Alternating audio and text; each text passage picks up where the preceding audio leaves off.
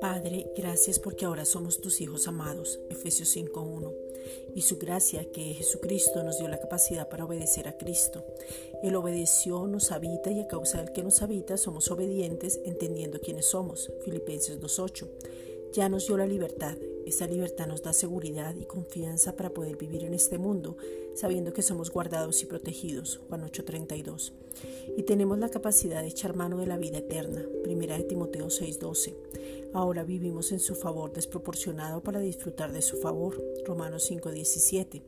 Ahora somos prósperos en todas las áreas y tenemos la victoria. Primera de Corintios 15:57. Ahora estamos en Cristo y Él vive su vida a través nuestro. Gálatas 2:20. Padre, gracias porque tú nos has coronado de favores y de bienes. Salmo 103:4. Es por eso que estamos en la sobreabundancia, que es mucho más de lo que pedimos o entendemos según el poder que actúa en nosotros. Efesios 3:20. Manifestamos tu poder y la gracia crece cada día en nosotros. Segunda de Pedro 3:18. Crecemos en el conocimiento tuyo, sabiendo que todo lo bueno proviene de ti. Santiago 1:17. Estamos guardados porque fue por la oración de Jesucristo antes de partir. Él ya oró por nosotros para que fuéramos guardados, pero también para que fuéramos uno. De la misma manera que Jesús y el Padre son uno, que así seamos nosotros. Juan 17:23.